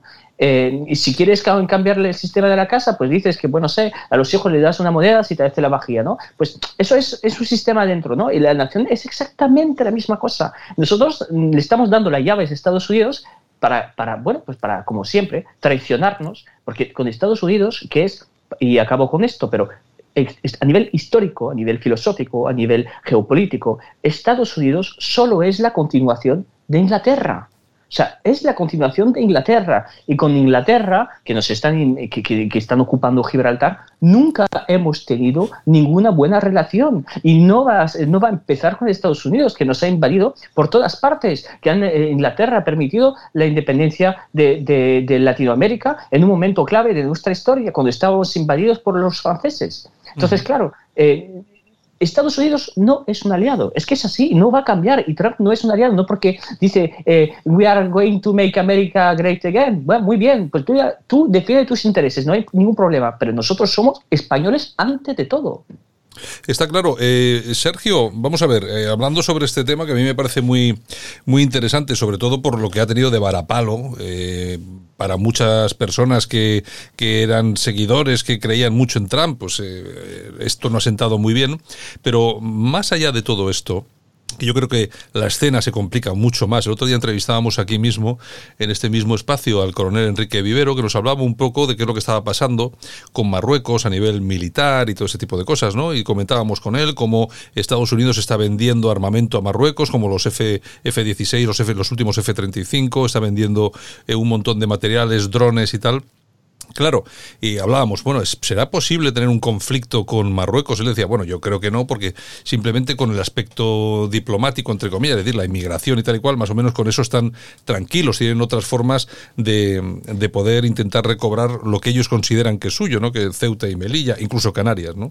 La cuestión es la siguiente, mm, eh, ¿qué papel tenemos, tiene ahora mismo España? Yo me acuerdo de la famosa foto de las Azores de Aznar con, con Bush, donde había una cercanía, había, había una sintonía mm, muy importante, pero exactamente ahora, ¿cuál es el papel de España en todo este escenario? Porque hay una cosa que está muy clara. Estados Unidos, por la situación que está viviendo España, de inestabilidad política con este gobierno que tenemos, ya está pensando, por lo menos eso es lo que creo yo, está abriendo la puerta a poder llevarse las bases a Marruecos eh, ante una posible pues negativa del actual gobierno, de decir, oye, las bases americanas fuera de aquí y tal, ¿no?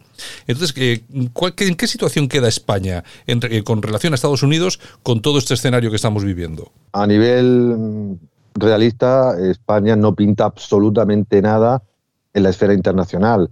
Lo intentó Aznar eh, durante los años de estrecha relación con Bush, pero a día de hoy España es una potencia económica y territorial pues, de un nivel medio alto, pero a nivel geopolítico, a nivel de relaciones internacionales, no pinta absolutamente nada. Y creo que eh, el análisis que ha hecho Davis es, bastante completo y nos remite fundamentalmente a las tesis que al final siempre se repite de Oswald Spengler, ¿no? Eh, un poder solo puede ser derrocado por otro poder y no por un principio. Es decir, que al final en la geopolítica se aplica eh, la misma realidad que en la política cotidiana, el arte de lo posible. Y España ahora mismo no tiene una misión histórica, no tiene una identidad común, no tiene un ejército operativo y no tiene un ideal que seguir y que convenza a sus ciudadanos de, siguiendo a Schmidt, de matar y morir por defender tu patria. Y lo hemos visto cuando ha señalado el tema de Armenia Devi, vídeos de los jóvenes millennials armenios que eran convocados a luchar en el frente con los azeríes y la mayoría no sabían coger un arma, eh, la mayoría salían corriendo y una buena parte de ellos intentaban evitar por todos los medios ir al frente eh, militar. En España creo que pasaría exactamente lo mismo tarde o temprano, por lógica histórica y geopolítica, pues Marruecos, si sigue con su crecimiento económico, si sigue con su crecimiento militar y si sigue con un crecimiento demográfico evidente que va a superar en, pocos años a la población española, pues estará en condiciones de plantar cara al Reino de España y, en primer lugar, eh, exigir las ciudades autónomas de Ceuta y Melilla y, quién sabe, en un futuro que no sé si veremos, eh, buscar otra invasión histórica de, nuestro país, pero a nivel real, hoy en día España no pinta absolutamente nada eh, a nivel internacional. Tanto el gobierno Rajoy como el gobierno de Pedro Sánchez han sido ninguneados eh, continuamente en las instancias tanto de la ONU como de la Unión Europea y a nivel eh, socioeconómico tenemos una visión por parte de los países del norte de Europa de que somos pues, lo que somos, un país con graves problemas de eh, eh, sociales, económicos y políticos y, por tanto, ¿no? Un, Estado fallido, como han denominado muchos medios de comunicación y muchos eh, teóricos. Si tenemos un problema interior muy fuerte, ¿cómo vamos a ser potencia internacional? Y, para terminar, el problema creo que no es ni Marruecos, ni Trump, ni el orden geopolítico euroatlántico que está en, trance de desaparición. El problema es España y cómo los españoles vemos nuestro país y si estaríamos dispuestos como parece que no, a sacrificarnos, a luchar o a defender eh, en nuestro territorio común. Bueno, yo creo que no, efectivamente. No sé si os acordáis que ya no hace demasiado tiempo, creo que hace un año aproximadamente, se hizo una encuesta entre los más jóvenes a ver si estarían dispuestos ante un eventual conflicto armado con algún país vecino y tal y cual, si, bueno, que estarían a la persona se le hacía la pregunta si estaría en condiciones de, ir al frente a defender y tal y cual. Me parece que solamente había un 9% de, de jóvenes que dijeron que estarían dispuestos a, defender la, la nación, la patria, ¿no? Así que, bueno, me imagino que por ahí viene la cosa, porque luego a nivel de ejército, pues la verdad es que tenemos un ejército, pues que, bueno, tenemos algunas unidades que están muy bien, pero bueno, algunas unidades, es decir, no es una cosa del otro mundo. Pero en, eh, lo, que, eh, en lo que se refiere a partidos políticos, Debbie, eh, como decía Sergio, hay, sobre todo hay dos partidos políticos que siempre han mirado más hacia Estados Unidos, por un lado el Partido Popular, por el otro lado Vox. Partido Popular no va a tener muchos problemas porque mm, están bastante por encima de los líderes del momento, ellos están a otras cosas, pero Vox sí que va a tener un problema porque Vox ha vendido desde, el primer, desde el primer momento pues ese acercamiento a Estados Unidos, a Trump y todo ese tipo de cosas. ¿Qué va a pasar ahora con Vox? Eh, ¿Hacia dónde va a mirar? Comentaba Sergio que ya hay personas que empiezan a mirar, pues eso, hacia eh, Rusia, etcétera, etcétera, etcétera. ¿Crees que se va a acentuar ese, eh, ese mensaje o crees que van a estar a verlas venir? Bueno, yo creo que alguien como Santiago Pascal tiene la capacidad para ver las oportunidades que tiene y elegir eh, los aliados que, bueno, que tiene que, eh, para los cuales tiene que optar para evitar justamente estar eh, a, nivel de una, una totalmente sin, sin, apoyo ¿no? a, nivel, a nivel mundial yo creo que lo puede hacer. O sea, es que es posible. Es una persona que puede darle tanto derecho a hablar a Bouchardet como darle a hablar a, a, Rocío Monasterio. Entonces, yo creo que en esto, en esa dicotomía, también puede tener una parte más atlantista y otra parte que esté mirando, por ejemplo, a países eh, del este. Pero lo, lo, único que tienen que tener en, en la cabeza es que no nos van a salvar eh, ninguno de nuestros aliados a nivel europeo ni a nivel mundial. O sea, como lo dice Sergio, y, siempre volvemos al mismo tema, es que el problema somos nosotros. Sí. O sea, cuando se dice, sí, vamos a ver, por la diplomacia no habrá conflictos con otro país. Vale, yo con, a nivel diplomático puedo hablar, por ejemplo, de si Mohamed VI cuando viene a Madrid, si quiere comer gambas o solo mío. ¿Vale? Eso lo puedo negociar a nivel diplomático pero con la continuidad del país hasta Ceuta y Melilla y Canarias y la integridad territorial, no negocio. O sea, eh, y, lo, dice muy bien Santiago Abascal. O sea, tenemos que defender la unidad de la patria hasta las últimas consecuencias. Eso significa una cosa muy, muy, muy sencilla, es que o rearmamos a nuestro pueblo a entender que a veces la violencia es la única forma de defender su idea. Porque es la violencia realmente, es la, en, latín se decía la última ración, o sea, la última racionalidad que entiende el enemigo no es la diplomacia. O sea, eso es como cuando Marruecos dice, yo voy a reclamar esta parte de las zonas económicas eh, eh, em, del mar eh, cerca de, de, Sahara, y lo hace unilateralmente. Y viene Sánchez y dice, yo le voy a pedir la autorización en la ONU. Claro, es que tenemos que cambiar de mentalidad tenemos que cambiar de mentalidad, decirse que eh, a lo mejor eh, esa cortesía, esa simpatía, esa forma tan abierta eh, de vivir la multiculturalidad y esas cosas, no es una forma adecuada para vivir en el siglo XXI.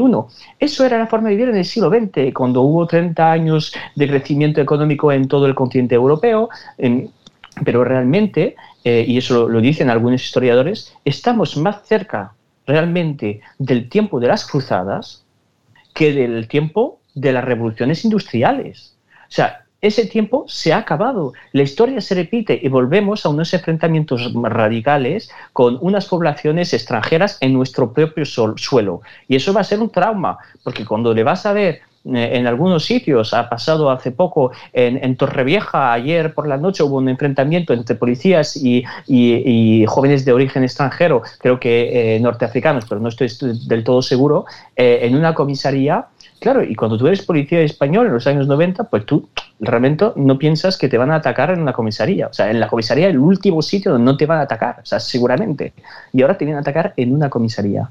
Entonces, vamos a tener que cambiar el chip, como se dice, cambiar el chip para entender que eh, no vamos a poder ser esos eh, típicos eh, homo economicus, o sea, gente que va consumiendo, viviendo como si fuese, no sé, los años 70, ¿no? No es una película de la época de Franco. Hemos cambiado, hemos cambiado de paradigma, va a cambiar la sociedad, se va a destruir la comunidad nacional por la llegada masiva de inmigrantes y si no entendemos y no estamos de acuerdo para defender hasta las últimas consecuencias ese tipo de cosas, no vamos a avanzar. Yo creo que el único partido que por lo menos se lo plantea poco a poco, incluso con una cierta, una cierta timidez, es Vox. O sea, para volver a tu pregunta, eh, Vox va a tener que ir a buscar la testosterona en otros países, porque buscarla en España de momento, pues no la tenemos. Entonces, claro, si se va a, si, si, busca un poco más de imaginación en países como, bueno, incluso Turquía, pero eh, Hungría, eh, Israel, hablemos de Israel. O sea, ¿qué país en el mundo está en capacidad de defender sus fronteras como un Estado como Israel? O sea, se le puede criticar por muchas cosas, pero Israel es un Estado que defiende a su patria, a su nación y, a su pueblo en todas circunstancias, ¿no?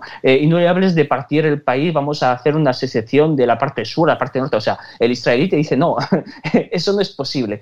A ver si encontramos otras fuentes para redinamizar lo que es la población española y volver a ser lo que fuimos, o sea, conquistadores, gente que realmente tenía coraje, o sea, no cobardía ante el enemigo, sino coraje, valentía. Yo, el, problema, eh, Sergio, yo con lo que dice Debbie estoy absolutamente de acuerdo, yo además yo siempre he sido un admirador de Israel, precisamente por esto que comenta, que comenta Debbie. Lo que pasa, la pregunta del millón es como todo, ¿no? Eh, vamos a ver, tú imagínate un conflicto ahora mismo que se disparase, ¿estaría la población española en condición de, por ejemplo, aguantar, soportar, yo qué sé, dos obuses marroquíes en el centro de Ceuta o de Melilla, Sergio? No, porque los países infectados por el globalismo se están demostrando, y lo vemos en la historia reciente y en la actualidad más rabiosa, eh, se encuentran totalmente desprotegidos. Ni la ONU, ni la OTAN, ni la Unión Europea eh, acuden a defender eh, a los países que son agredidos o a los países que son invadidos. Lo ha dicho antes Debbie, la diplomacia vale para el poderoso, para el que tiene la sartén por el mango, pero a la hora de la verdad los países deben proteger sus fronteras como siempre lo han hecho a lo largo de la historia y eh, las series de HBO, de Netflix o de la propaganda globalista pues te dicen que el mundo eh, no tiene conflictos, todo se resuelve con amor, paz y diversidad, pero a la hora de la verdad Armenia, sin el apoyo de Rusia, posiblemente hubiera perdido hasta la capital Yerevan. Así de claro. Eh, eh, Bielorrusia, eh, Lukashenko, si no llega a pedir apoyo a, Rusia, a Rusia pues la, Bielorrusia ahora estaría camino de, ser otra, otra revolución de color y, apuntarse a la Unión Europea. Y Israel, pues obviamente tiene un pacto privilegiado de armamento y defensa con los Estados Unidos de Norteamérica y los países árabes se han dado cuenta de que militar diplomática y económicamente nunca van a poder con el Estado de Israel y la causa palestina va a seguir siendo siempre un elemento simbólico, ¿no? La recuperación de Al-Quds va a ser algo eh, meramente simbólico, pero vemos que todos los países eh, desarrollados del mundo árabe están eh, firmando pactos bilaterales con, con, Israel, reconociendo que es imposible vencerle en un campo de batalla. China, pues está armada hasta los dientes, domina ya el mar eh, de, China eh, del Sur y, los países como Filipinas, como Malasia protestan en la ONU, pero eh, China establece la ley de hechos consumados y así sucesivamente un pueblo que no es capaz de defenderse está condenado a la extinción. Y no basta con una gran población o una población concienciada, sino una élite dirigente, como por ejemplo en la siempre denostada Rusia de Vladimir Putin, que diga una serie de máximas que los ciudadanos tienen que cumplir. Y Rusia tendrá mil defectos, pero está defendiendo como puede su espacio vital, su gross round, lo está defendiendo de la manera que puede y a la hora de defender a los rusos étnicos de Ucrania, de Georgia o de cualquier otra región, pues pone, si puede, toda la carne en el asador. Eh, España, no digo que tenga que mirar a Israel o mirar a Rusia o mirar a China, pero sí tiene que tener eh, una serie de partidos políticos que tengan un plan claro y que parte de la población esté dispuesto a asumir, sobre todo porque en nuestro futuro no solo depende de la economía, sino también depende de elementos simbólicos que solamente, como la seguridad, la seguridad que tanto preocupa a la gente, porque recordemos que todas estas migraciones masivas, toda esta crisis económica, no, no impactan en la moraleja, ni en Galapagar, ni en los barrios ricos donde vive la clase política. Todos estos problemas de la globalización afectan siempre a las clases humildes de los barrios trabajadores y son donde eh, impactan pues, todas estas tendencias globalistas y donde la no defensa de las fronteras, tanto a nivel humano, ¿no? los flujos migratorios descontrolados como la entrada de productos eh, ilegales eh, o a precio de, de esclavitud de otros países, afectan a la soberanía de los españoles y especialmente de las personas más necesitadas. Bueno, y un minuto para cada uno, que nos hemos pasado ya de tiempo, pero eh, ya que estamos en este tema y estamos hablando de Marruecos, eh, El otro día decía el coronel Enrique de Vivero que él decía que no cree que pueda haber un enfrentamiento. Yo casi, yo casi estoy más con, con vosotros y yo creo que sí, que puede existir un enfrentamiento. Lo que no, lo que no tengo muy claro es el tamaño, ¿no? De ese, el tamaño me refiero a la contundencia de ese enfrentamiento. Porque yo estoy casi convencido, y es lo que quiero que me respondáis en el último minuto, eh, que le costaría muy poco a Marruecos hacerse con Ceuta y Melilla. Tampoco como, por ejemplo, una especie de marcha verde, atravesar las fronteras, que atravesasen las fronteras 20.000 personas y ya está, o simplemente un par de cañonazos. No creo que más, porque simplemente la sociedad española casi presionaría al gobierno, que ya poco le faltaría, poco le haría falta, pero bueno, eh, presionaría al gobierno pues simplemente para decirle, oye, ¿para qué queremos Ceuta y Melilla? Que son dos trozos de tierra que tenemos ahí que no valen para nada. ¿Qué le, qué le bastaría a Marruecos para hacerse con Ceuta y Melilla. No, no digo Canarias, con Ceuta y Melilla. Debbie. Pues nada, nada, Santiago. Ya lo tienen. O sea, no han respetado ninguna norma que teníamos en, eh, negociadas con Marruecos. Eh, se han comido la negociación que había entre, entre Ceuta y el territorio marroquí Realmente a nivel de infraestructuras se están construyendo eh, infraestructuras cerca de, bueno, pues en, la costa de, Mediterráneo para hacer una rivalidad total con Ceuta y Melilla. Cerraron las fronteras, no, no hemos dicho nada. Eh, realmente casi la tienen. O sea, el mejor, el mejor ejemplo yo creo que de, esta situación que está justo al lado es Argelia. O sea, cuando en Francia hubo el, levantamiento de unos cuantos eh, eh, locos del FLN, del Movimiento de Liberación Nacional Argelino, realmente pues eh, lo que dijo la población francesa es decir, eh, ¿por qué vamos a enviar a tanta gente a defenderse contra los algerinos, que, son, eh, vamos a enviar soldados franceses, y una vida francesa vale más que mil vidas argelinas? Y dices, vale, entonces han abandonado un territorio además que Argelia era un departamento, era una no, era ocho provincias, eran ocho provincias de, Francia, o sea, estaba incorporado como al, Alsacia o como Bretaña o como, no sé, en cualquier parte de, cualquier parte de Francia, ¿no? Entonces, claro, la opinión pública, la opinión pública es lo que más peso tiene en los países europeos, porque al final te tienen que votar eso es el problema, es que al final te tienen que votar. Como no hay ninguna unidad entre el pueblo y las élites que, gobiernan el pueblo, porque claro, como las élites que tenemos, sea en Francia o en España, son unos canallas ¿eh? y no les quieres apoyar en ningún punto, incluso cuando te dicen algo de verdad, pues lo dudas. Em, pues claro, eh, la opinión pública tiene más peso. Entonces, mañana, es que eh, la pregunta antes era saber si los españoles podrían soportar tener dos obuses en, el, en, el, centro de Ceuta y Melilla es que no soportan, yo estoy seguro que no lo soportarían tener mm, de no tener internet por 15 minutos. Es que cuando se fue abajo el Google hace dos días, parecía esto, no sé, una anarquía, o sea, como si el mundo se iba a acabar. No sé. y, entonces, es que no, los obuses, porque no saben lo que es un obús. Si le cortas internet, eh, le, cortas casi el 20%, el 30% de su ocupación y, y se viene para abajo. O sea, es que eh, realmente el problema es la población, somos nosotros el problema, yo, y me incluyo dentro. O sea, mm, yo no soy ningún soldado de libertad, o sea, yo me incluyo dentro. También tengo que mejorar para aprender a soportar más cosas, porque los tiempos de crisis no están detrás, están delante. Bueno, señores, con esto acabamos. Sergio, no te doy paso, que nos hemos ido a los 40 minutos. Hoy nos, hoy nos, van, a, hoy nos van a maltratar aquí. Venga, eh, Sergio Fernández Riquelme, profesor, un abrazo muy fuerte. Y Debbie y Rodríguez, director de la dialéctica nacional.es, otro abrazo muy fuerte, ¿de acuerdo? Un abrazo. Un abrazo. Esto es Buenos Días España. En Radio Cadena Española. Aquí te contamos lo que otros quizás no pueden contarte. Píldoras políticas a estas horas aquí en Buenos Días España con don Francisco Fernández Castaño. Don Fran de León, buenos días. Muy buenos días, Santi. Feliz jueves, ¿cómo estamos? Pues eh, pasándolo, que ya es bastante. Yo, sabes que yo para estas cosas soy bastante pesimista, pero bueno. Estamos, estamos al lado de Nochebuena, eh, eh, como dijo ayer Sánchez, ¿no? Lo de los... Llevo, no llevo ni mil días de presidente del gobierno. Yo siempre pienso que cada día que pasa es un día menos de presidencia de Sánchez. O sea, que... sí, ¿no? eso, eso, eso es lo que te da ganas de seguir, ¿no? Claro, joder, o sea, bueno, hombre, soy más cosas, pero, pero esa es una de ellas, sí, sí, desde luego. Bueno, Fran, oye, pleno, pleno del Congreso ayer, ¿qué te pareció? Pues yo eh, lo intenté ver todo lo que pude, lo que pasa es que, oye, hay que hacer más cosas en la vida y si no es que me tiro el día ahí, ¿no?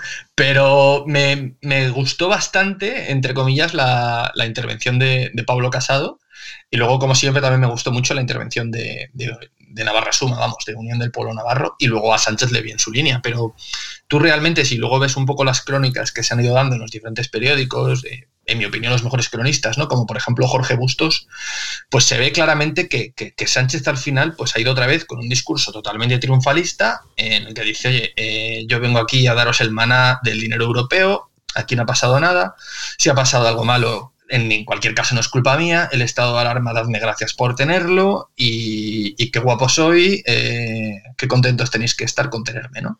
Entonces, claro, es, increíble, ¿no? El, el, desdén, además, que tiene con la oposición, cómo lleva, llega a llamar golpista y anticonstitucional al PP simplemente por no querer pactar con él el Consejo General del Poder Judicial cuando lo que Sánchez busca no es precisamente un pacto, sino una rendición, ¿no? Por parte del PP. Entonces, un poco ya desarrollándolo, ¿no? Cuando me preguntas cómo lo vi ayer, realmente vi muy bien a, Pablo Casado, porque creo que ayer consiguió una cosa importante que no siempre ha conseguido en el pasado, aun haciendo intervenciones brillantes, que es conseguir, digamos, em, comunicar, eh, consiguiendo conectar con la gente más humilde, más sencilla, ¿no? O sea, lo que más me gustó de Pablo Casado ayer es que consiguió hacer una intervención muy humana muy pegada a la calle, ¿no? Eh, mirando a Sánchez y diciéndole, pero ¿cómo puede usted tener el valor, ¿no? De, de venir aquí al Congreso a decir que, bueno, que hemos hecho lo mejor posible, que Alemania está peor que, España, ¿no? Que aquí estamos de maravilla, que somos el mejor país de Europa, llegó a decir, ¿no? Entonces es como decir, vete tú y se lo dices a las 70.000 personas que han muerto, a los familiares de esas 70.000 personas,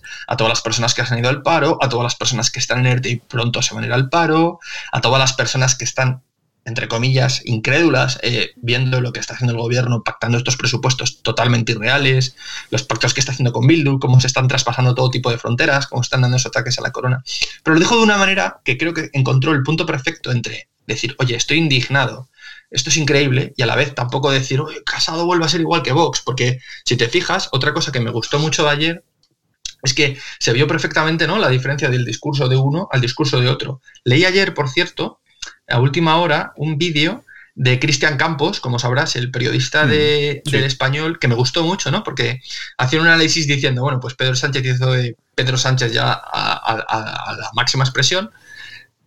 Santiago Abascal hizo un discurso muy parecido a Le Pen porque estuvo totalmente centrado en el tema de la inmigración, que oye, es un tema importante, pero no me parece que sea la mayor prioridad ahora en España, sino creo que, que siendo un tema importante no es el único, ¿no? Desde luego, y menos con lo que estamos hablando ahora, acerca de las navidades, con una posible tercera ola, etcétera.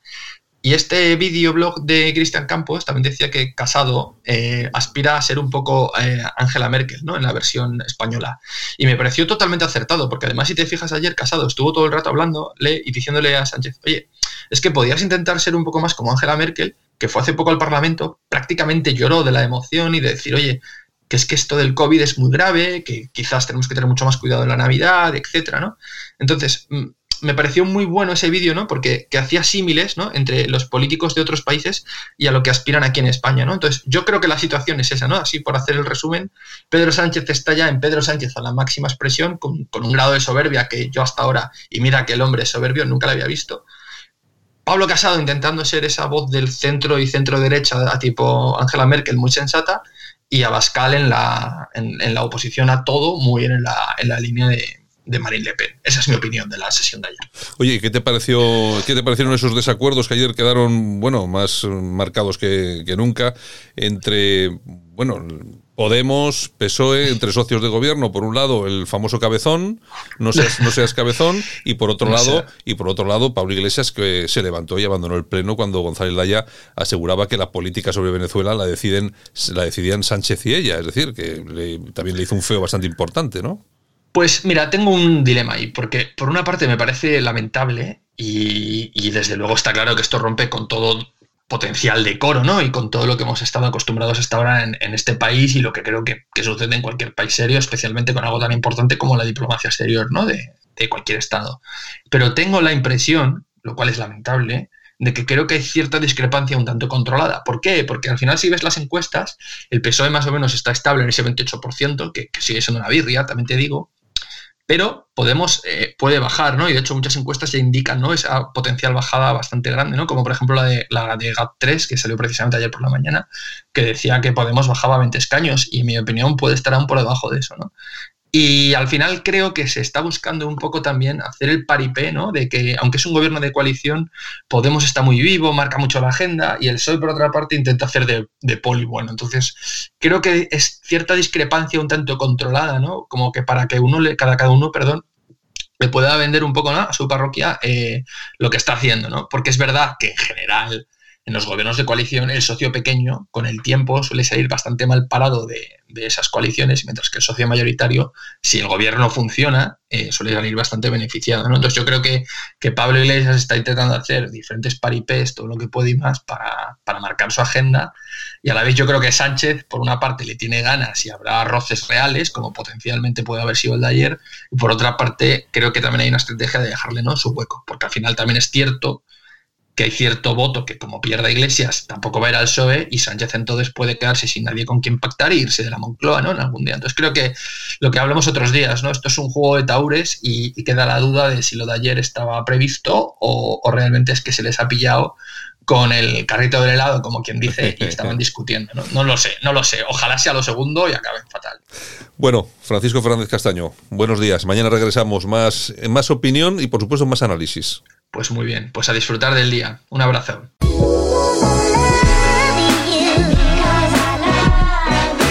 Esto ha sido todo. Saludos súper cordiales. Mañana regresamos. Saludos de Javier Muñoz en la técnica, de todo nuestro equipo, las personas que participaron hoy en el programa y por supuesto de este que os habla Santiago Fontela. Mañana, lo dicho, regresamos. Aquí estamos en la radio, en Buenos Días España, con más información y opinión. Chao.